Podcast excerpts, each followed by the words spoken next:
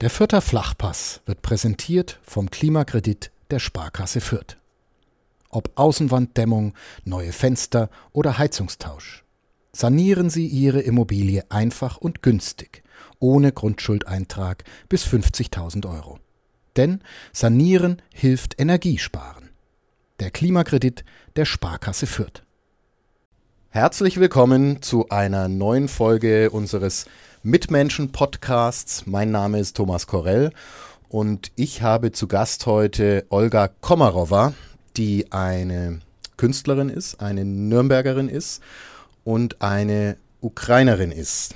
Und ähm, diese interessante Kombination, ähm, da bin ich gespannt drauf, was da äh, heute für Themen dabei rauskommen. Das eine Thema steht leider natürlich über allem. Aber bevor wir anfangen, herzlich willkommen und danke, dass du da bist. Hi Thomas. Mitmenschen. Ein Podcast von nordbayern.de. Mit Menschen, die verändern, bewegen, unterhalten. Ja, die Ukraine. Ich habe es äh, äh, angedeutet. Es ist klar, dass wir ähm, erstmal darüber reden. Bist du, äh, wie geht's dir? Bist du persönlich involviert in den, äh, hast du Verwandte in, in der Ukraine?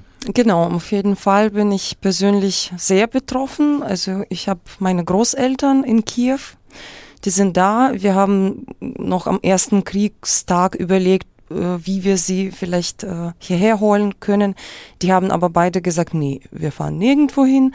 Mein Opa meinte, als ich geboren wurde, da äh, habe ich äh, Schüsse, naja, gehört, weiß ich nicht, aber genau. Und also das war alles halt äh, Bomben und Schüsse und so. Wahrscheinlich sterbe ich auch äh, mit der gleichen Musik, aber wir fahren nirgendwo hin. Ich habe dann noch den Bruder, der ist gerade im Einsatz in einer mhm. Artillerieeinheit. Also ich bin mit ihm auch die ganze Zeit im Kontakt. Also der schreibt schon täglich mehrmals, aber natürlich darf er äh, nichts, also nicht genau schreiben, wo er ist oder was er mhm. genau macht. Natürlich, das ist also aus Sicherheitsgründen, aber zumindest ich weiß, der ist am Leben. Mhm. Und genau, und bei ihm war das auch von Anfang an klar, dass er, also das heißt, der war am ersten, schon am ersten Kriegstag hat er für die Großeltern eingekauft und gleich äh, in den Front gegangen, also mhm. sofort. Genau. Aber der, der ist auch ein Reservist. Das heißt, das wäre eh die Frage der Zeit. Mhm. Deswegen mhm. hat er schon selber äh, genau hingegangen. Und dann habe ich noch in Kharkiv meinen Lebenspartner. Das heißt, ich habe seit ein paar Jahren eine Fernbeziehung. Mhm. Der ist ein Musiker und aktuell äh, versteckt er sich mit seiner Band und mit anderen Leuten in seinem Probenraum weil dieser Probenraum ist im Keller. Sein Haus wurde schon am zweiten Kriegstag äh, mit einer Bombe getroffen. Und ja, aber der meint, also der wird auch immer wieder gefragt, äh, willst du nicht raus irgendwie in eine sichere, in eine sicherere Stadt? Und er meint, aber das macht eigentlich keinen Sinn. Ich bin hier mehr in Sicherheit in meinem mhm.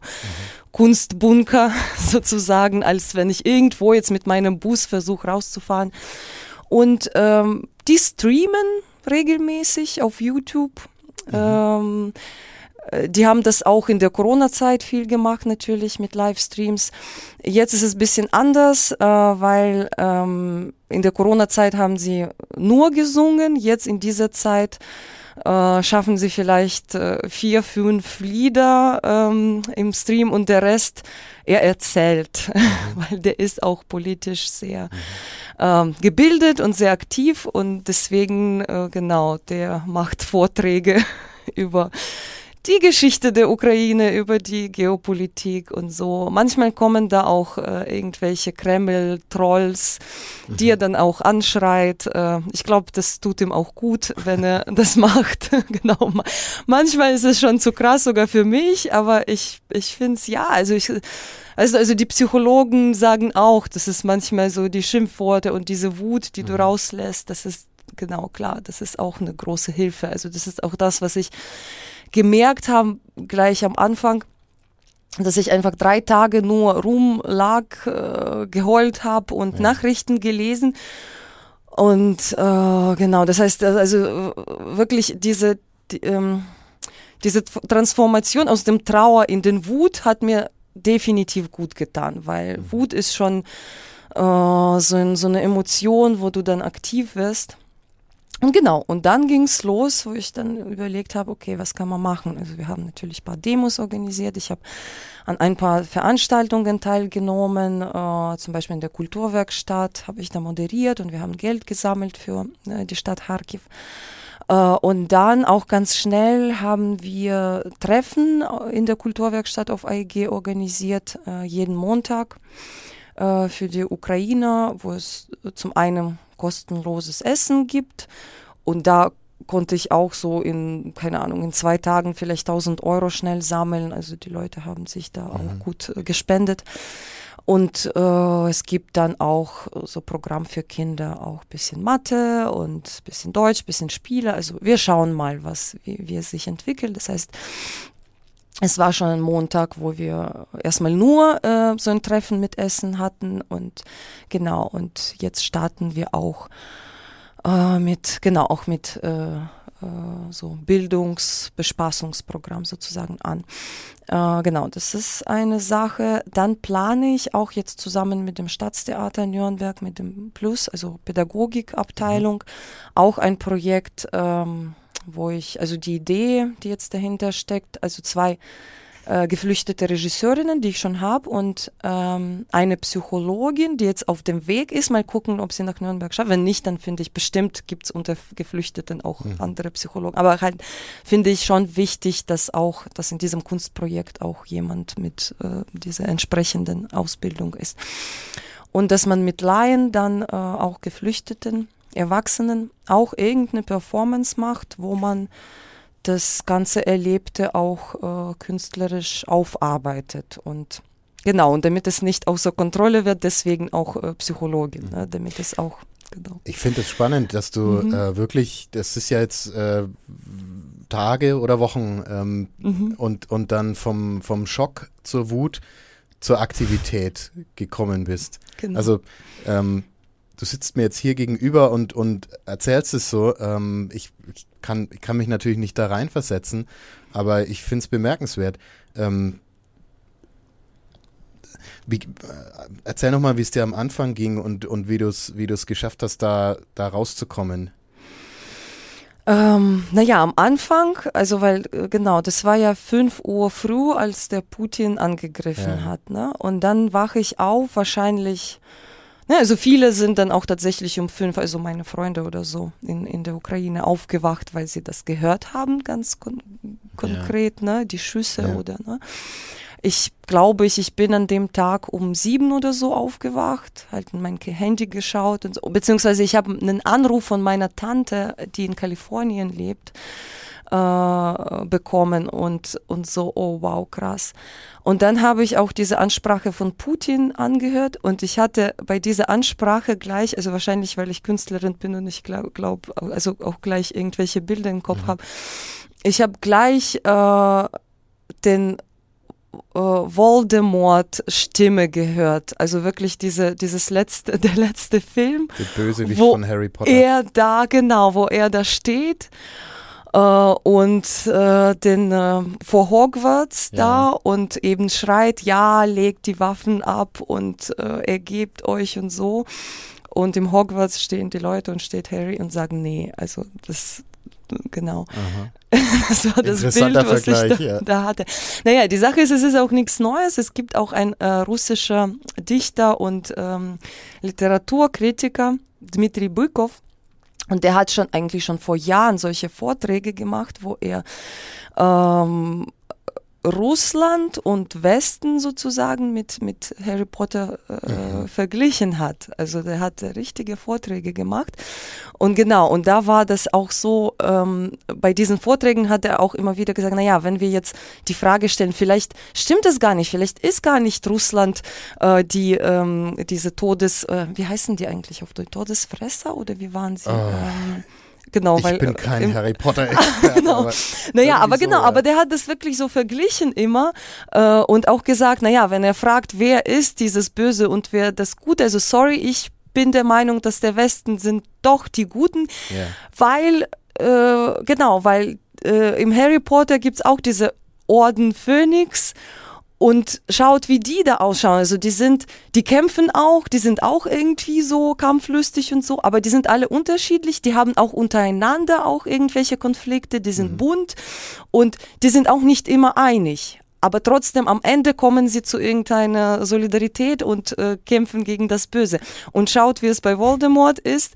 Das sind einfach gleiche Menschen, die äh, einem Führer so äh, ne, ähm, und machen einfach nur das, was, was er sagt. Und deswegen, sorry, aber das ist eindeutig, ne, was jetzt das Gute und was das Böse ist. Und als Harry Potter-Fan, natürlich sind diese Vergleiche auch da. Und jetzt merke ich, dass es, dass es auch weitere Künstler jetzt in Tschechien, glaube ich, oder so, oder in Polen oder in Litauen, ha, keine Ahnung, irgendwo da auch im mhm. Osten, ähm, gab es auch einen Graffiti-Künstler oder Street Art-Künstler, der auch so ein. Der diesen Vergleich. Genau, mit Zelensky als Harry und äh, Voldemort, Putin und so ja, das kommt irgendwie bei vielen so äh, jetzt gerade raus. Und ich, ja, also ich finde schon gut, dass die Leute auch künstlerisch da was mhm. machen, weil das ist auch eine gute Möglichkeit wahrscheinlich, ne, aus dieser erstmal Trauer, Wut und dann auch aktiv werden. Ne? Das heißt, genau, am Anfang lag ich nur rum, also habe Leute angerufen und äh, geheult und das und jenes und dann hatten wir, also das war der Donnerstag genau und dann am Samstag hatten wir schon eine Demo mhm. Und nach dieser Demo glaube ich ging es mir dann langsam besser, weil das war auch was, also da habe ich Dass auch eine Rede auch gehalten. austauschen kann mit Leuten, denen es genauso geht und ja. Genau, natürlich ist es, genau, bei dieser Demo waren mehr als 5000 Leute mhm. und die Presse und so und es gibt natürlich Kraft, wenn man ja. spürt, ich bin nicht alleine, wir sind alle da und man muss einfach was machen. Ne? Und äh, ja, genau. Werbung. Regional, heimatverbunden und einzigartig. Das sind die Geschichten hier bei uns im Mitmenschen-Podcast. Und die Philosophie der Pyrasser Brauerei. So unterschiedlich die Metropolregion Nürnberg mit ihren Mitmenschen ist, so vielfältig ist auch das Pyrasser Sortiment. Ob helles Bier, Pilz, Rotbier oder Schwarzbier, Radler oder alkoholfreies. Außerdem das erfrischende Wasser aus der Pyrasser Waldquelle, verschiedene Limonaden oder Schorlen. Die Pyrasser Landbrauerei hat für jeden das richtige Getränk. Und auch heute zum Beispiel war ich, ich habe mich auch natürlich dabei diese engagiert stadtnürnberg.de auch angemeldet, wo man als zum Beispiel Sprachvermittler in diesen, jetzt auch in diesen äh, Schulen, wo die Flüchtlinge, die äh, kein, keine Unterkunft haben, auch unterbracht werden. Äh, und ich war am Dienstag erstmal da in dieser Birkenwaldschule und ich habe gemerkt, es sind eigentlich viele Sprachvermittler da. Es ist nicht so viel Bedarf an Übersetzung, aber die Leute dort, die sind schon krass verloren. Mhm. Und äh, also die Atmosphäre ist schon ja bedrückend. Und äh, ich dachte so, naja, ich könnte sie eigentlich zu unseren Treffen einladen, aber dann denke ich, naja, die schaffen niemals jetzt vom Röthenbach zum Mugenhof alleine, das, das wird ja. nichts daraus. Das heißt, zu unseren Treffen kommen dann die privilegierten mhm. Geflüchtete sozusagen, die auch schon Unterkunft haben und die irgendwie sich ein bisschen sich besser fühlen. Ne? Genau. Mhm. Und was macht man mit denen?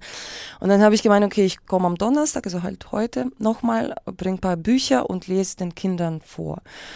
Und dann ist es ganz schnell in einen Deutschunterricht für Erwachsene mutiert. Das heißt, ich habe so halbe Stunde mit Kindern was gemacht, dann waren die Kinder schon irgendwie, äh, war das denen zu viel. Und dann saßen äh, 20 Mütter vor mir und so, ah ja, und da war ein Deutschunterricht, obwohl ich eigentlich, ich bin keine Pädagogin und so, aber das war trotzdem äh, sehr schön. Ich muss sagen, es waren wirklich die zwei besten Stunden in diesen äh, letzten drei Wochen. Mhm. Und dann habe ich auch gleich danach auch einen Post geschrieben, dass Leute, also meldet euch dabei engagiert at nürnberg.de, ähm, also stadtnürnberg.de. Äh, und das heißt, ihr meldet euch schon als Sprachvermittler, aber ihr könnt ja eigentlich eure, euer Einsatz da so gestalten, wie ihr wollt. Ne? Mhm. Ne? Weil eigentlich die Leute drin vom, vom Roten Kreuz und so, die waren sehr begeistert von dieser Initiative und die haben gemeint, klar, egal was, macht was und das bringt auf jeden Fall eine andere, andere Stimmung, an, andere Energie. Ja. Da rein, weil genau, weil ich, wir haben ein bisschen Deutschunterricht gemacht, dann habe ich denen eine App empfohlen für, zum Deutsch lernen und ich glaube, die sind jetzt einfach ein bisschen besser gelaunt und haben was zu tun. Ja. Und ich hoffe jetzt, dass tatsächlich sich jetzt mehr Leute da melden und. Das ist ja, das man machen. hat schon das Gefühl, dass, also ich denke auch bei dem, was du gesagt hast, dass, ähm, ähm, dass dein Freund streamt aus dem, mhm. aus dem Keller und so, das sind, das sind so Sachen, ähm, ich glaube, dass für viele Menschen in Deutschland, also mich eingeschlossen, so ein Gefühl ist, das ist viel näher dran als Konflikte bisher. Also was äh, jetzt von der, von der Entfernung her zwar stimmt, aber es ist jetzt nicht viel näher, also als jetzt der Syrienkrieg oder sowas mhm. gewesen ist. Aber ähm, man hat schon das Gefühl, dass es irgendwie unmittelbarer ist. Ähm, und da kommt, glaube ich, auch eine, eine große Solidarität dabei mhm. äh, rum, ähm, was man so in den letzten Wochen sieht. Genau, das, aber ich glaube, es geht nicht nur um äh, genau um das Territorielle, ne, dass ja. es nah an uns ist als Syrien, ne, sondern es geht, es ist tatsächlich jetzt Krieg äh, äh Demokratie gegen Diktatur, also tatsächlich, weil äh, der Anfang dieses Konfliktes war ja ganz klar damals 2014 der, äh, oder 13 erstmal, ne, als die Ukraine gesagt hat, ja, wir wollen schon einen Schritt in die mhm. europäische Integration machen und wir wollen den äh, Janukowitsch dann weghaben.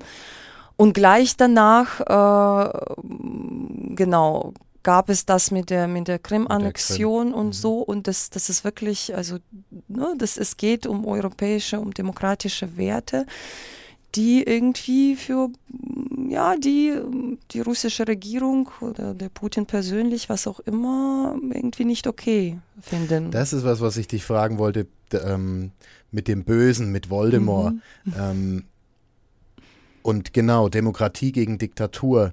Ähm, du bist ja, oder ich, ich nehme an, dass, dass du da auch, wie die meisten, nicht ähm, die Russen an sich meinst, sondern die russische Regierung oder im, im Zweifelsfall Putin allein, der natürlich im Zentrum der russischen Regierung oder der, der, der wichtigste und der starke Mann ist. Ähm, Leider nicht nur. Ja. Ich meine auch zum Teil äh, die äh, russischen äh, Staatsbürger tatsächlich diejenigen, die das unterstützen. Mhm. Davon gibt es viele. Und natürlich kann man sagen, na ja, die sind Opfer der Propaganda, aber ehrlich, ähm, die sind ja nicht so wie, keine Ahnung, also damals in den äh, 40er Jahren, 30er, 40er Jahren in Deutschland. Du hast nur Staatsmedien und nichts mehr. Mhm. Heutzutage hast du auch Internet, du hast auch alternative Medien, du kannst dich informieren. Das heißt, zum Teil ist es auch eine gewisse äh, Wahl ne, von Menschen, mhm. dass die sagen, nee, wir unterstützen jetzt die russische Welt und den Putin und so. Das ist trotzdem eine Entscheidung in gewisser Sinne. Hast du Kontakt zu Russen, Russinnen? Du mhm. hast ja mhm. viel, ähm, du hast beim, warst beim russischen Theater in Nürnberg, du hast mit, ich glaube, beim Artischocken-Kollektiv äh, ähm, sind auch Russinnen dabei. Mhm habt ihr Kontakt? Genau, natürlich. Die? Also klar, natürlich ja. diejenigen, äh, äh, die dagegen sind, äh, natürlich äh, habe ich mit denen Kontakt mhm. und es ist, und wir arbeiten zusammen, machen viel zusammen. Die Sache ist, in Russland zum Beispiel habe ich sehr wenige Kontakte jetzt mittlerweile. Denn viele sind zum Beispiel auch schon in Exil irgendwo in Georgien oder so. Also mhm. alle, die äh, politisch aktiv mhm. waren. Also viele sind tatsächlich ausgereist. Es gibt welche, die irgendwie unentschlossen sind, die äh, ja, die halt eigentlich nicht für Putin sind, aber auch irgendwie so, äh, keine Ahnung, ne? Also mhm. die, die sind so, äh, ne? Und mit denen habe ich mittlerweile auch keinen Kontakt, weil sie naja, ich glaube, weil sie das auch so ein bisschen blockieren, weil sie selber nicht wissen, mhm. was, was sie damit anfangen können. Genau, so ungefähr. Ich, ich stelle es mir auch schwierig vor, natürlich. Ähm, es ist jetzt viel diskutiert worden, dass gerade Künstler ähm, in, der, in der klassischen Musik gab es jetzt äh, die Diskussionen ähm, um äh, äh, Dirigenten oder Anna Netrebko, ähm, Leute, die, die von denen jetzt verlangt wird, dass sie sich von, von Putin distanzieren, was ja im Zweifel schon bedeuten kann, dass man auch seine Heimat verliert. Also ich versuche das irgendwie von beiden Seiten zu sehen. Es ist schon schwierig. Ne? Ähm, man kann es falsch finden, aber als halbwegs prominente Person das auch öffentlich zu sagen, mhm. sich gegen Putin zu stellen, ist natürlich ein Schritt, den man äh, persönlich erstmal wagen muss, denke ich, ähm, was es natürlich schwierig macht. Aber gut, äh, man sieht ja, dass schon, also ich denke, das, das ist wirklich was, was, was du auch gesagt hast, was was man mehr sieht als bei anderen Konflikten in den letzten 10, 20, mhm. 30 Jahren, dass es hier schon eine klare Verteilung von Gut und Böse gibt. Mhm, genau, weil die Sache ist, der Krieg läuft ja eigentlich, der hybride Krieg seit acht Jahren. Und ich meine, ich, äh, äh, genau, ich habe da auch immer wieder weil ich nicht in der Ukraine lebe, sondern hier mhm. auch immer wieder bestimmte unentschlossene ähm, Positionen so äh, toleriert und irgendwie gesagt, na ja, klar, das ist schon okay, aber jetzt glaube ich, genau jetzt darf man das nicht. Mhm. Also jetzt muss man sich wirklich entscheiden. Mhm. Ne? Also weil, genau, weil jetzt ist es eindeutig. Ich weiß es, entweder unterstützt du den Krieg oder du unterstützt ihn nicht. Aber wenn du den Krieg nicht unterstützt, dann ich meine, genau, ich meine, die Menschen, die zum Beispiel auch sagen, na ja, ihr solltet oder der Westen oder wer auch immer sollte den Putin nicht provozieren. Sorry, aber das ist das, also das ist irgend so ein patriarchaler Scheiß. Also ehrlich, das sind die, die gleichen Menschen, die dann sagen, na ja, du trägst den äh, kurzen Rock, deswegen wurdest du vergewaltigt. Oder du solltest deinen Ehemann nicht provozieren, äh, dann würde er dich nicht schlagen. Also sorry, aber das ist nicht okay heutzutage. Es ist egal, wenn ich provoziert habe. Es ist trotzdem, es rechtfertigt die Gewalt nicht. Und deswegen ist es egal, wer den Putin äh, provoziert hat. Das, was er macht, ist nicht okay heutzutage. Und genau. Wie, ähm, klare Ansage. Ähm, wie, wie ist denn die Stimmung bei deinen Leuten in der Ukraine? Ähm, haben die Hoffnung? Ähm, gibt es da schon, ähm, wenn du sagst, dein Freund ist auch äh, politisch interessiert und mhm. so, ähm, was können die sich vorstellen, ähm, wenn, wie dieser Krieg weitergeht? Also mein Freund glaubt, dass es ungefähr noch zwei Monate vielleicht dauert oder so. Hatte irgendwie so ein Gefühl. Ich weiß mhm. nicht, woher das kommt.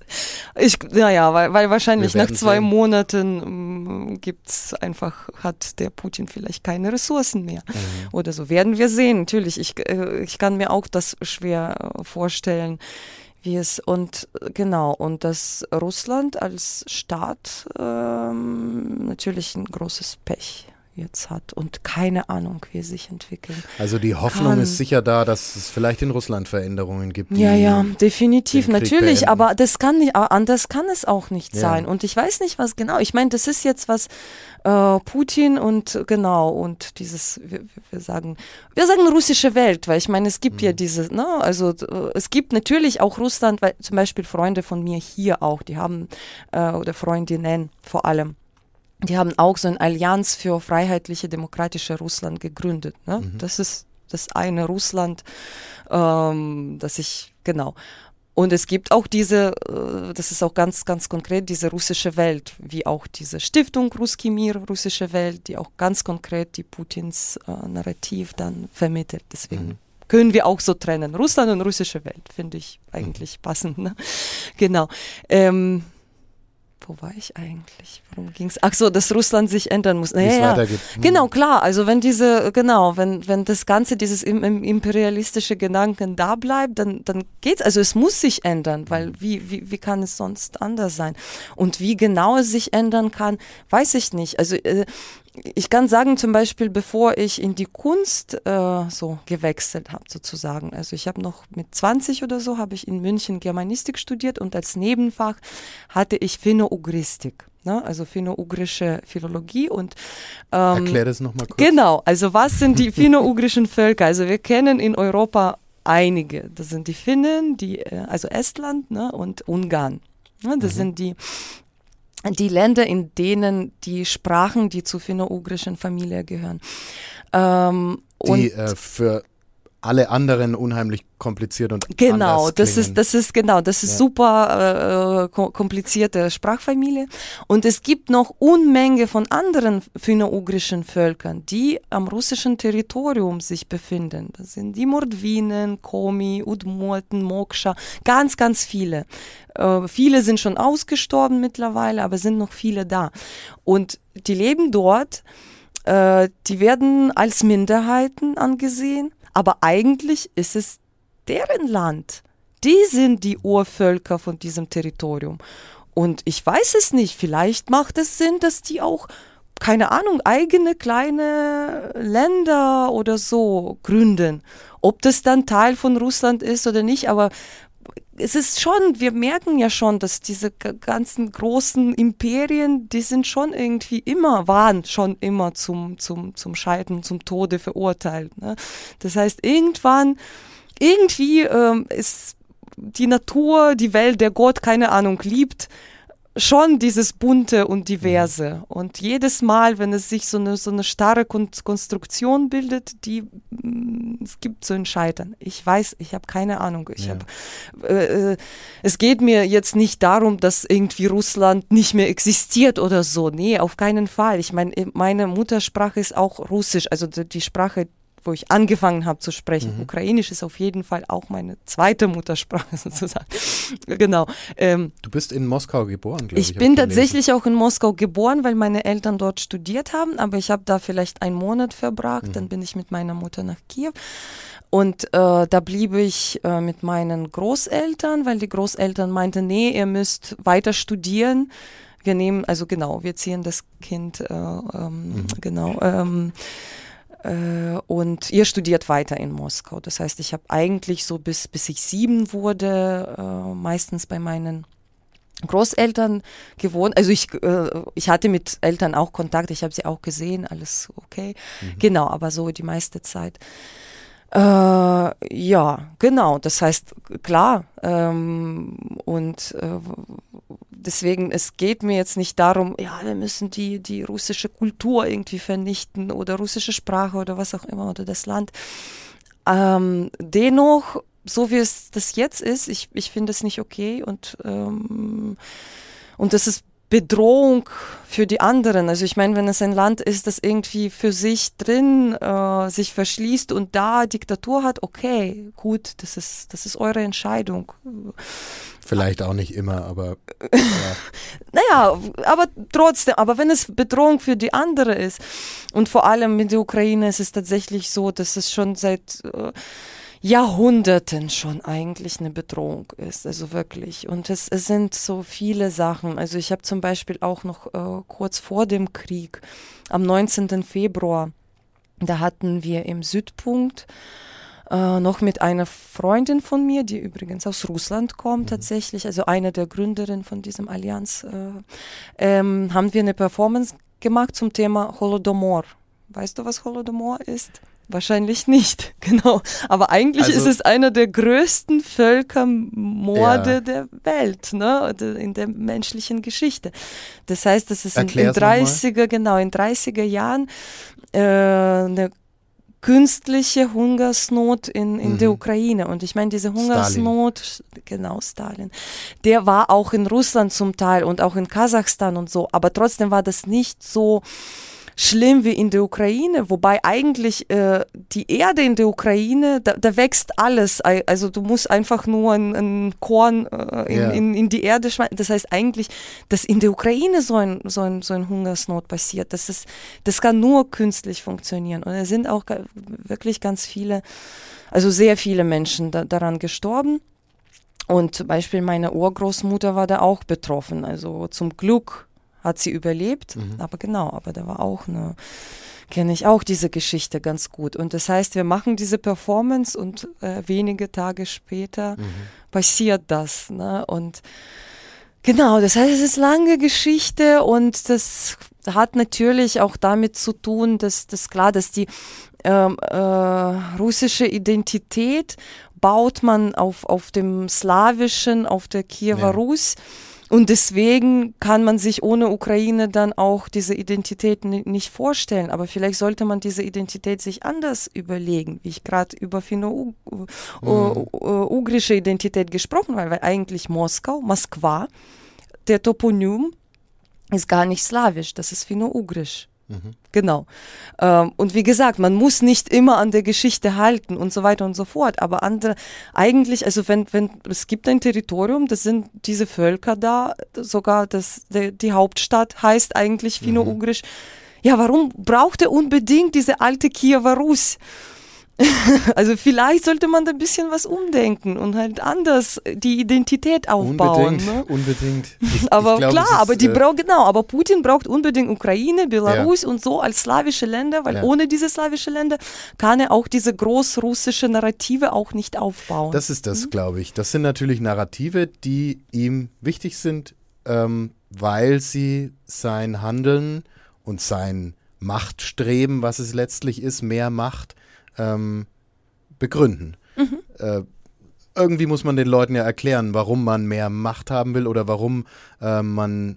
Äh, ich, ich gehe davon aus, dass da äh, äh, dann Industrie, ähm, Bodenschätze, äh, die Kornkammer mhm. Europas, mhm. ähm, du hast es gerade gesagt. Also es ist wirtschaftlich sicherlich ähm, wäre, es wäre äh, ein Vorteil für Russland, die, äh, die, Ukraine sozusagen zu annektieren. Ähm, man vergrößert sein Territorium. Man hat gedacht, das ist so ein altes Denken, das irgendwie nach dem Zweiten Weltkrieg, aber ist es eben nicht. Also diese Geo geopolitische Denken ist, glaube ich, nicht, nicht äh, tot zu kriegen. Und Leute wie Putin denken so. Und dann braucht man aber eine Begründung dafür. Mhm. Und so kommt, glaube ich, diese äh, wie es wie es äh, im 20. Jahrhundert auch mit Völkern und äh, mhm. Zugehörigkeiten begründet wird, wie es immer noch auch in anderen äh, Krisengebieten begründet wird. Da ist was, was zu uns gehört. Und äh, ob die Leute dort der gleichen Meinung sind, äh, mhm. wir zwingen sie dazu. Das ist ja was, was ähm, was sehr, also, was glaube ich auch vielen ähm, sehr Respekt ähm, ähm, äh, sehr respektvoll gesehen wird und sehr äh, bewundernd gesehen wird, wie die Ukrainer sich, äh, Ukrainerinnen und Ukrainer sich wehren dagegen. Ähm, wo man wirklich ja von, von, von, äh, auch bei Leuten, wo man denkt, mh, hm, die hätten jetzt auch flüchten können oder die hätten jetzt auch, was ja auch, was ich nicht verurteilen will, von einem Krieg zu flüchten, ist ja mhm. natürlich, ne? Aber ähm, da sieht man dann einen Zelensky, der über sich hinauswächst irgendwie. Man sieht, äh, und das ist, das ist diese Nähe dann, man sieht einen Klitschko, den man aus Deutschland, aus dem Boxring kennt, der in, äh, der vor kaputten Häusern steht. Ähm, ich glaube, das, ich das macht das Ganze für, auch für Deutsche, wie jetzt mich zum Beispiel, die keine direkten ähm, Kontakte oder direkten ähm, Wurzeln in, in, in Osteuropa, Ukraine, Russland, wo auch immer haben, sehr beeindruckend ähm, diesen, ja, diese Standhaftigkeit. Und die andere Seite davon ist jetzt, was kann man hier tun, ähm, wo ich auch das bewundere, wie Leute wie du dann ähm, gerade das organisieren. Ähm, und vielleicht kannst du das, du hast vorhin erzählt, was du, ähm, so, so, einen kleinen Einblick gegeben, was, was, was sollte man im Moment, was ist wichtig, ähm, was man in Deutschland tun kann? Ja, also den Geflüchteten helfen natürlich, weil das ist klar, dass, dass es halt schwierig ist. Andererseits, viele, also zum Beispiel meine geflüchtete Freundin, also meine Klassenkameradin, die jetzt mit ihrer Tochter bei mir äh, wohnt, die auch sagt, naja, also eigentlich, also wo, wo ich ihr auch gesagt habe, ja Mensch, es ist alles okay, du wirst eine Sozialhilfe bekommen oder so. Und die sagt, ich, ich will keine Sozialhilfe von dir, ich will zurück. Ich will meine Familie zurück, ich will mein Haus. Und äh, so geht es vielen eigentlich, weil die, die jetzt äh, äh, geflohen sind, es sind ja keine Wirtschaftsflüchtlinge. Ne? Und äh, die kommen hierher, weil genau, weil sie einfach Angst um ihr Leben haben und eigentlich wünschen sie sich ihr Leben zurück. Also das heißt, eigentlich sollte man jetzt tatsächlich die Ukraine unterstützen und es ist klar, dass für viele meine Pazifisten, Freunden, mhm. das jetzt super unverständlich und überhaupt krass ist. Ja, wie können wir mit Waffen und so? Und für mich ist es auch natürlich ein, ein schwieriges Thema, wo ich denke, ja krass. Andererseits, ich meine, wenn du tatsächlich angegriffen wirst und irgendwo, keine Ahnung, im Wald oder nachts an einer Straße, das ist keine Pol Polizei da, dann ist es schon cool, wenn du ein äh, Pfefferspray äh, hast hm. dabei hast. Ne? Und es ist, es wäre halt komisch zu sagen, naja, nee, also ergeb dich einfach. Ne? Mach einfach nichts, äh, obwohl du irgendwie vergewaltigt wirst oder oder ausgeraubt oder so. Das, ja, also man muss mhm. sich schon verteidigen. Und meine Hoffnung ist natürlich, dass auch die, dass, dass die Russen so mehr und mehr kapitulieren tatsächlich, weil das passiert auch. Also ich glaube, so vorgestern oder so hat zum Beispiel mein Freund mir, mir auch gesagt, ja, heute ähm, in der Nähe von Kharkiv hat die ukrainische Armee dann sechs neue Panzer bekommen, weil äh, genau, weil die russischen äh, Soldaten haben die einfach stehen lassen und sind irgendwo dann mhm. geflohen und oh ja, cool, dann haben die das in Besitz genommen. Das ist zum Beispiel auch meine Hoffnung, dass die Leute sagen, nee, also das wollen wir nicht. Und wir kapitulieren und wir halt machen nicht mit. Also das ist eine große Hoffnung. Und man hört es hier und da, wobei der insgesamte Eindruck der Nachrichtenlage schon der ist, dass zur Not mit allen Mitteln, also dass, dass, dass Putin da nicht nachlassen wird und dass ihm, dass ihm die größeren Ressourcen natürlich zur Verfügung stehen, ähm, was bitter ist natürlich. Ähm, aber gut, ich meine, es ist natürlich auch wichtig, dass man auch sozusagen Siege genau, dann hat. Ja. Ja. Genau, und dann natürlich, was mir jetzt Sorgen macht, also ich weiß nicht, wie man dagegen was unternehmen kann oder nicht, aber auch schon diese Querdenker-Szene tatsächlich, weil genau, weil ne, das, was ich jetzt an, an so an, an Zitaten gelesen habe. Wo ist da ne? die Connection? Was, was hast du da ähm, wie? Naja, was ich in der Presse gelesen habe oder halt auch irgendwo, also auch mit Links mhm. an die, in die ganz konkrete Twitter-Accounts von, von den Leuten, von den Vertretern der Querdenker-Szene, so ganz, wenn, wenn Putin bei uns hier einmarschiert, dann haben wir endlich Männer, die Männer sind, mhm. Frauen, die Frauen sind und die Muslime werden äh, rausgeschmissen mhm. aus dem Land und die Linksgrünen äh, eingesperrt und so. Das, das ist Zitat, vielleicht nicht ganz wortwörtlich, ja. ne? Das, ich weiß es nicht, aber so ungefähr. Ne? Und wenn ich das höre, dann denke ich auch, also schon krass. Ja. Und genau. Und dass man da auch irgendwie guckt, also ja, was, weil. Äh, also ich hoffe, aber ich kann mir schon vorstellen, dass jetzt mit dieser neuen Flüchtlingskrise auch, auch unsere Gesellschaft irgendwie äh, jetzt polarisiert und genau und deswegen also auch, auch gucken, was, was können wir machen, damit es nicht passiert, damit ja. äh, genau, damit es irgendwie. Äh, also diese Geisteshaltung kenne ich auch teilweise auch aus Leserbriefen. Ähm, wir haben als Journalisten ja auch hier und da was damit zu tun, ähm, mit solchen Leuten zu tun.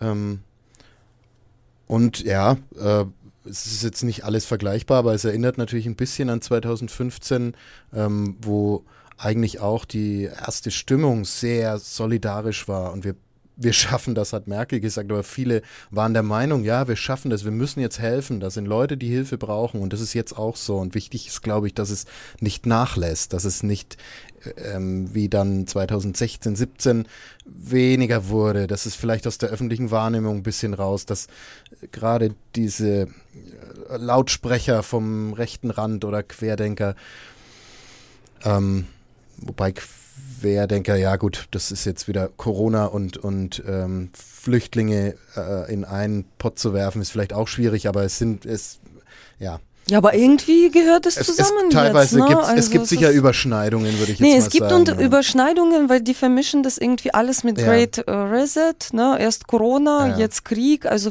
irgendwie schaffen sie daraus so eine gesamte Verschwörungstheorie zu bilden Ja. Hm. Und, und das ist eben wirklich eine Gefahr. Da muss, Ja. muss man, glaube ich, ja. Müssen wir aufpassen, nur das sagt sich immer so, ne? wenn es ist äh, äh, natürlich eine Sache der Politik, aber es ist auch äh, eine Frage dagegen immer wieder zu argumentieren, glaube ich. Und, und, und trotzdem wird es schwierig, ist es schwierig, manchen Leuten da ihre ähm, festen Meinungen zu nehmen.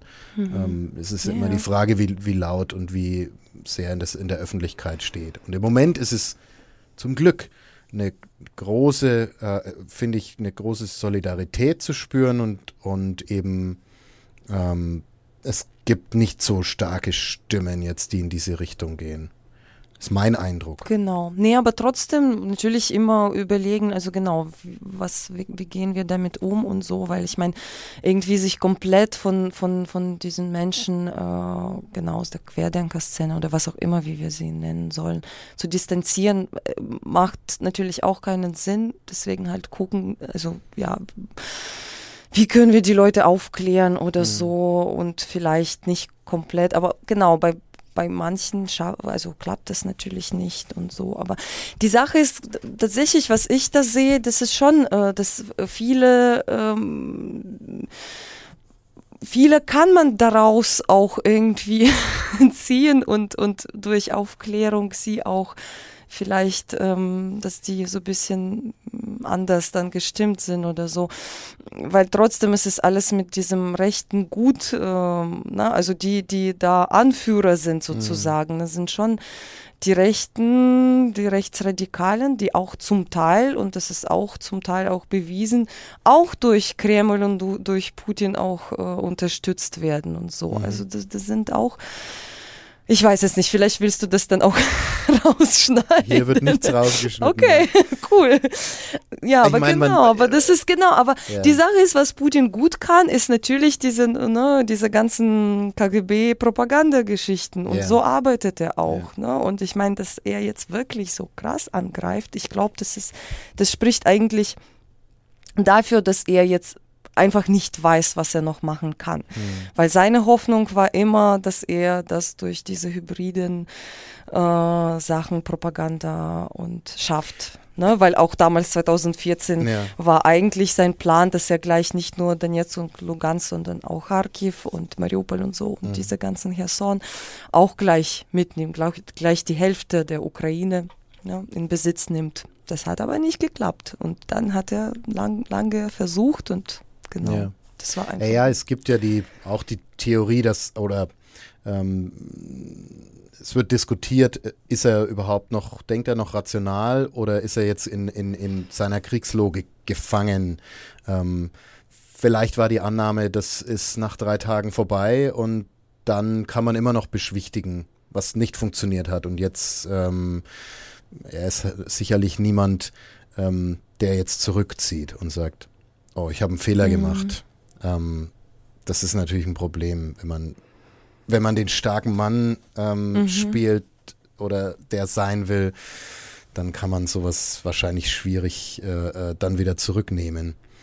Ähm, und weil du gesagt hast, rausschneiden, ich meine, wir haben ja jetzt, also es ist ja jetzt keine, wir machen jetzt keine zusammenhängende Front von Nazis, Querdenkern Mhm. und Putin, sondern es gibt Verbindungen. Ne? Mhm. Es, es ist, natürlich ist das keine, keine, äh, kein, äh, kein homogener. Ähm, Nee, klar, weil viele Haufen, in dieser sondern- Szene sind einfach Menschen, es- die ja. nach äh, irgendwelchen verständlichen und klaren Erklärungen Mhm. suchen. Ne? Die, genau, weil klar, die Welt ist sehr kompliziert und genau, und in einer demokratischen Gesellschaft zu leben, ist tatsächlich kompliziert zu verstehen, wie das Ja. alles funktioniert. Und wenn du natürlich sagst, ah ja, es ist mir, ne, weil natürlich auch in, in, in, in der esoterischen Szene, äh, obwohl ich eigentlich selber auch zum Teil gewisse, also ich, ich bin zum Beispiel jedes Jahr bei irgendwelchen Yoga-Festivals Mhm. oder so und da und da, also, ne, aber trotzdem, man, also manche Menschen in der Esoterik-Szene haben sich in den letzten Jahren komplett von der Politik abgegrenzt, ne, und die sagen, na ja, das hat mit mir gar nichts zu tun, äh, ja, ich, genau, ich habe Ja. meine eigene Realität und dann, wenn irgendeine Krise passiert, erst jetzt äh, Ja. Corona, dann, ne, dann äh, verstehen sie einfach nicht, was überhaupt Politik ist und wie das, wie das alles funktioniert, weil sie sich komplett von der Politik, vom politischen Denken distanziert haben. Wo aber die Politik dann, auf ihr Leben direkt eingreift. Genau, genau. Nicht mehr sich raushalten kann. Genau, und dann brauchen sie klare Erklärungen, was jetzt passiert. Und natürlich die äh, Politik kann denen diese Erklärungen nicht geben, weil die Welt ist halt nicht und die Gesellschaft ist nicht so mhm. einfach. Ne? Mhm. Und wenn da irgendwelche Populisten kommen, die sagen, ja, so, so, so, dann sagst du, ach cool, jetzt hat mir, wurde mir alles erklärt. Ja. Ne, weil auch mit Corona natürlich, du hast so einen Feind, ne, der ist unsichtbar, ja. der lebt nicht mal. das ist einfach irgendwas. Weiß ne? nicht, was Biologen oder dazu sagen genau, würden, nee. Genau, ja. Bakterien leben, Viren leben nicht. Mhm. Das ist einfach mhm. Information. Und das ist einfach irgendwas, das kannst du nicht leben, das kannst du nicht so wirklich besiegen. Ja. Deswegen natürlich ist es dir einfacher vorzustellen, dass es irgendein konkreter, äh, lebender Feind gibt, wie mhm. Bill Gates oder Klaus Schwab oder was auch mhm. immer, irgendwas. Das ist einfach, genau, das gibt so ein bisschen Sicherheit, ne, dass du. Und dann, um es zu ergänzen, das kam mir noch in den Sinn, ist es für einen äh, Machthaber wie Putin natürlich immer interessant, Demokratien äh, instabiler zu machen. Mhm. Wenn er das irgendwie kann, mit Propaganda, mit, mit, mit Geld oder wie auch immer, dann wird er es tun. Ähm, da kommt natürlich schon eine gewisse Connection zustande, ja. Ähm, aber weil wir, und da will ich schon auch noch mal ein bisschen in die Richtung schauen, ähm, weil wir gerade dabei waren, was kann man hier tun? Und weil du auch schon gesagt hast, es, es wird äh, als, als Kunstprojekt was entstehen. Ähm, reden wir doch noch mal ein bisschen über Kunst, mhm. um auch über Nürnberg. Ähm, das ist ja schon der, die, die, das Artischocken-Kollektiv. Mhm. Ich erkläre das kurz äh, ursprünglich im Schocken, im alten Schocken, äh, daher kommt der Name, also Art, die Kunst. Ähm, der ist jetzt abgerissen. Ihr hattet dann zwischendurch eine neue Heimat und im Moment ähm, aber keinen festen Standort. Ähm, das ist ja auch so ein Beispiel für äh, Zusammenarbeit zwischen auch Russinnen, äh, Ukrainerinnen, Deutschen, Georgier. Also natürlich genau, es sind zum Teil Menschen, die aus den verschiedenen äh, ehemaligen sowjetischen mhm. Ländern kommen, weil klar, natürlich haben wir diese, also russische Sprache als Verbindung und genau. Und wie ist da der Stand der Dinge? Also genau, also ja. aktuell äh, wir können seit ein paar Jahren im äh, in der Theaterwerkstatt im Hubertussaal proben. Mhm. Also da findet unser, genau, unser Theaterstudio immer statt. Ähm, und dann, wir nehmen immer teil an Projekten vom Global Art Netzwerk, ne, mhm. ne, jetzt zum Beispiel im Germanischen Nationalmuseum äh, letztes und dieses Jahr. Ähm, und Läuft es noch im Germanischen? Nee, eigentlich nicht, genau. Durch, das war ne? bis, bis ja. Ende Januar, mhm. aber es sind da zum Beispiel ein paar Sachen, die noch da sind, wie zum Beispiel die Installation, die ich zusammen mit Timo Kindl gemacht habe. Das ist die äh, Eigentum der deutschen Fiktion. Das heißt, da vorne am Museum steht doch, da, da ist so ein Portalinschrift, Eigentum der deutschen Nation und wir haben da vorne das Wort Fiktion ah, installiert okay. und das wollte das Museum noch ein bisschen behalten, weil mhm. das stört ja niemanden, das ist ja. draußen und das leuchtet da in Regenbogenfarben, das kann man noch anschauen. Ist das äh, äh, auf der Seite am Kornmarkt oder Straße der Menschenrechte? Straße der, Straße Menschenrechte. Der Menschenrechte genau. Also kann man vorbeischauen. genau, es ist noch da. Ja. Okay. das ist eine Sache, genau. Und dann Artischockenkollektiv. Ihr macht äh, Theater auch, ne? Macht Theater, genau, überwiegend. Also das ist ja. Äh, und ähm, jetzt am, genau, ich, ja, wir wissen nicht, wann das jetzt äh, ausgestrahlt wird. Aber am 18. März gibt es ähm, die Premiere eines Theaterstückes, aber dieses Theaterstück läuft bis zum ähm, 2. April ich hoffe bis dahin. Das wird noch reichen. Wir haben genau. heute Donnerstag, den 17. März bei dieser Aufnahme. Genau. Der Podcast wird aber erst später erscheinen, den 18. Aber genau, aber vielleicht 1. und 2. April, vielleicht könnte mhm. das noch schaffen.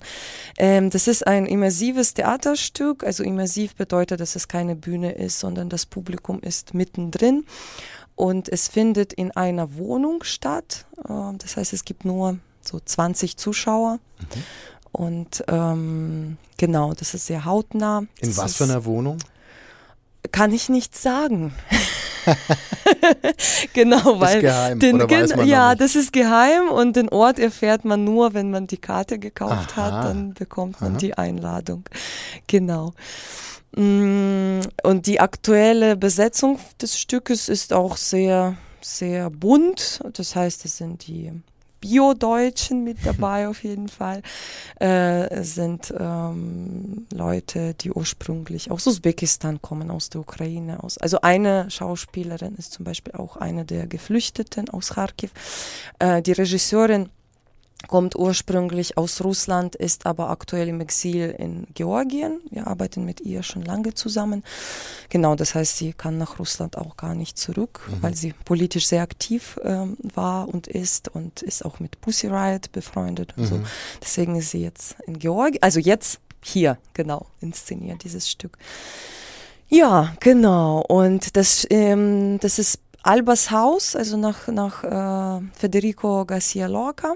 Eigentlich ist, äh, handelt dieses Stück von, mh, von der Rolle der Frauen noch vor 100 Jahren oder so, als wir das Stück erstmal 2000, äh, Moment, 20, Anfang 2020 inszeniert haben, haben wir gedacht, na ja, also Rolle der, also wir würden äh, das auch ein bisschen so, so ein weiterer Schritt machen und eher über queer äh, genau Menschen reden. Mhm. Also noch ein bisschen so. Ne? Also das heißt, im Stück, im Originalstück sind alle Rollen weiblich. Bei uns wurde das äh, genau ganz unterschiedliche queer Personen. Ähm, also als Charaktere meine ich. Dazu genau. Ähm, und was jetzt entsteht, weiß ich ehrlich gesagt auch selber nicht, weil natürlich die Proben sind noch vor dem Krieg angefangen. Als der Krieg ausbricht, ähm, hat die Truppe auch gesagt, oh, jetzt wissen wir gar nicht, Mhm. was wir eigentlich machen. Also das ist jetzt irgendwie nicht mehr so wichtig, obwohl es ist trotzdem wichtig, aber Ja. jetzt aktuell. Und dann haben sie gemeint, na ja, wir versuchen irgendwie, ja, schon was machen. Das ist, also ich weiß es nicht. Also ich gehe am Samstag hin und erfahre erst, weil ich bin so ein bisschen im Hintergrund. Jetzt erstmal hat er auch keine Zeit, die Proben zu besuchen. Also das heißt, ich habe mich um die Förderung gekümmert und jetzt um die äh, Karten und Werbung und so Zeug. Genau. Aber eigentlich weiß ich selber nicht, was, ne? weil damals, äh, als wir 2020 dann die Premiere hatten, könnten wir auch nur dreimal spielen. Danach war Mhm. der erste Lockdown. Ja. Genau. Und jetzt, und das ist schon, also irgendwie ist das Stück echt verflucht, glaube ich, weil jetzt, genau damals war das Corona, jetzt der Krieg. Äh, ja, sehr gespannt. Aber auf jeden Fall, also das Stück ähm, davor, also die Inszenierung davor, war auf jeden Fall sehr spannend. Da ist auch Gewalt mit dabei und so Zeug, also muss man schon aufpassen. aber das ist genau, aber das ist das, was wir auch immer sagen, wenn wir solche immersive Stücke machen, die vor allem, ne, weil wir hatten 2016 zum Beispiel ein Stück, das ähm, über stalinistische Repressionen gehandelt hat. Das war nach der Autobiografie eines sowjetischen Publizisten, also harte Marschroute. Und da haben wir auch gesagt äh, oder geschrieben, so die Menschen mit Nerven oder Herzerkrankungen sollen lieber nicht kommen. Genau, also manchmal tatsächlich greifen wir zu so Schockmomenten und so. Aber ich finde es auch spannend, weil ich meine, die Kinder zum Beispiel, die spielen die ganze Zeit so die ähm, gewisse Situationen, spielen sie erstmal und lernen dadurch, wie gehe ich damit um. Deswegen finde ich auch spannend, also gerade diese immersive Inszenierungen, weil du kannst irgendwelche Situationen, die du nie erlebt hast, aber vielleicht irgendwann erleben könntest und da dich entscheiden musst, naja, was mache ich, wenn ich jetzt äh, vor mir das Böse sehe sozusagen oder irgendwas und Ja. ich kann nicht ähm, irgendwie eingreifen und handeln, wie fühle ich mich dabei? Und das hilft vielleicht, wenn irgendwas ähnliches dann passiert, auch äh, schon bewusster zu handeln, weil ich das schon mal so nah an mir erlebt habe. Es klingt spannend und definitiv nicht nach dem Theaterstück, wo man äh, zehn Meter weiter hinten im, im Rang sitzt und es, äh, den, den, den Klassiker auf sich einrieseln lässt. Was ich überhaupt nicht damit kritisieren Nee, nee, will. Bühnenstücke es ist haben wir auch, Eine ganz klar. andere spannende Geschichte auf jeden Fall. Ähm, und weil es um das, das Frauenbild geht, ähm, ist ein schönes Stichwort, um ein anderes Projekt noch kurz zu, äh, äh, äh, zu erwähnen. Ihr hattet jetzt in der Roten Galerie eine Ausstellung äh, zur Menstruation. Mhm. Ähm,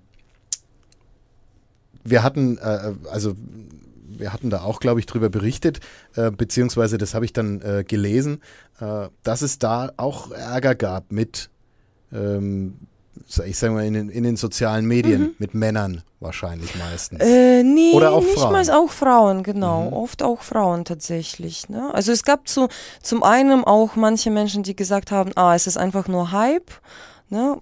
Okay, mhm. egal.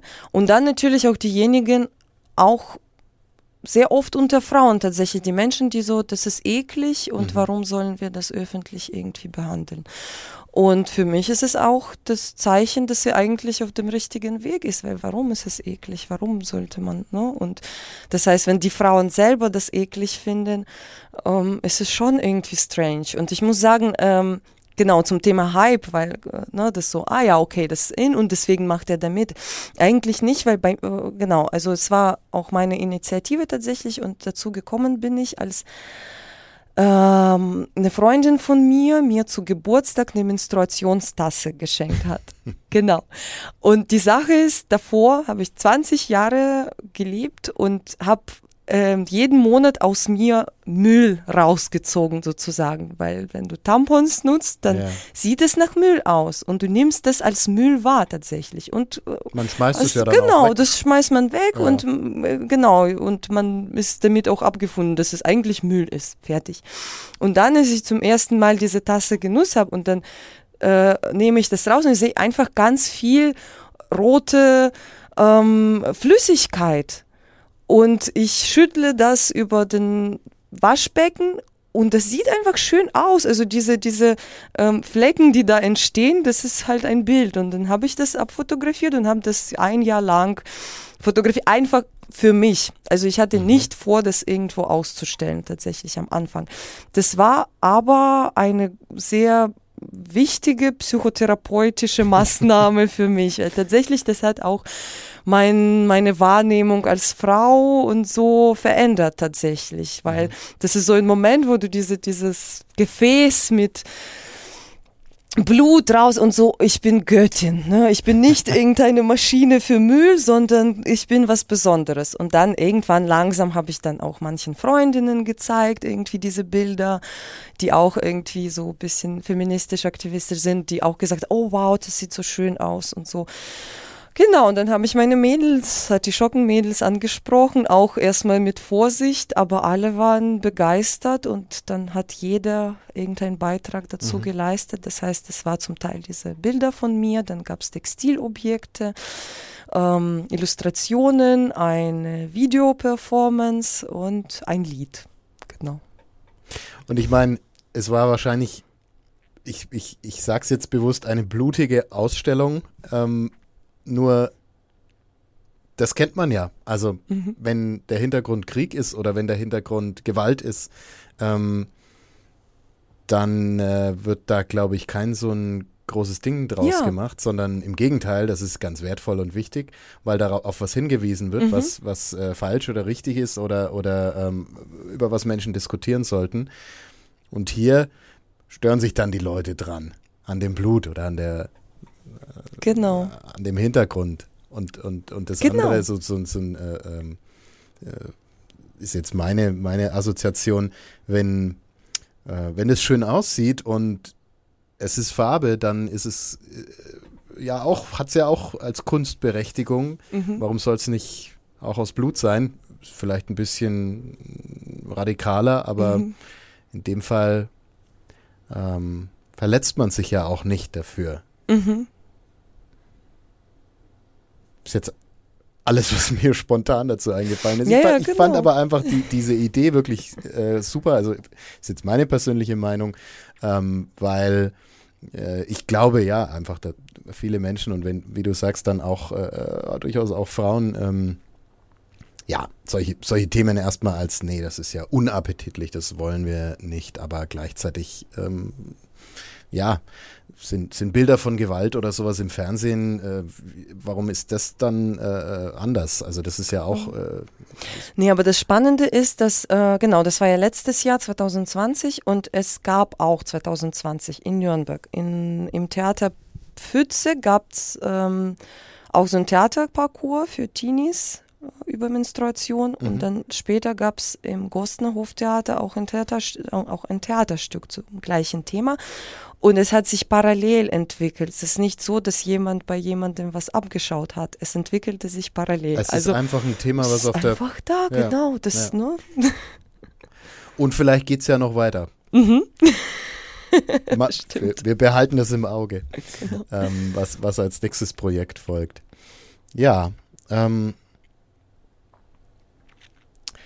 willst du noch, ich denke, wir kommen zum Ende. Es war, Mhm. war ein super interessantes Gespräch. Ähm, ich, äh, wir könnten wahrscheinlich auch noch äh, uns über diese Themen länger weiter unterhalten.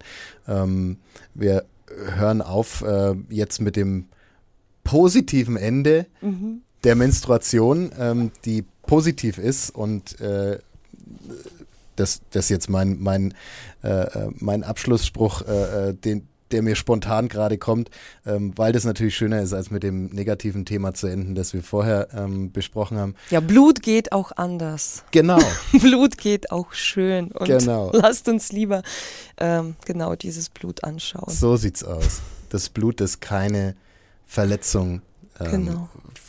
äh, gebraucht hat, um, Mhm. äh, um da zu sein. Ähm, Gibt's was, wo du noch darauf hinweisen willst? Äh, Internetseite oder auf Facebook, wo man dich, deine Projekte, deine Sachen ähm, begleiten äh, kann, sich informieren kann? Genau, also auf jeden Fall www.artischocken-nürnberg.de. Genau, da steht auch zum Theaterstück was. Oh, und dann noch die Komfortzone. Darüber haben wir nicht gesprochen, Stimmt. aber ich glaube, dass Nürnberg äh, kennt mittlerweile dieses Projekt in der Südstadt. Gab es Mhm. letztes Jahr. Die Komfortzone geht weiter. Das heißt, bereitet euch schon vor im Anna-Park vom 3. Juni bis zum 31. Juli. Kommt vorbei. Aber ihr könnt sicher auch ähm, uns anschreiben, das heißt komfortzone.stadt.nürnberg.de, wenn ihr mitmachen wollt, wenn ihr als Künstler mitmachen wollt oder als Ehrenamtliche oder irgendwelche Ideen habt. Genau, auch also sehr gerne. Komfort, nicht der Komfort mit T, Genau, hinten, sondern, sondern K-O, Doppel K-O, M. Doppel M, V-O-R, Zone. Genau. Es geht um die Südstadt oder äh, von der. Südstadt für die Südstadt, Nachbarschaft. Nachbarschaft, äh, Kulturladen im öffentlichen Raum. mhm. Genau. Auch ein spannendes Projekt. Ja. Beim nächsten Mal, wenn du da bist, ähm, Mhm. sprechen wir da dann noch drüber. Und äh, jetzt aber fürs Erste bedanke ich mich sehr bei dir. Es war äh, sehr interessant und schön, dass du da warst. Ähm, ja, Dankeschön. Danke dir, sehr gerne.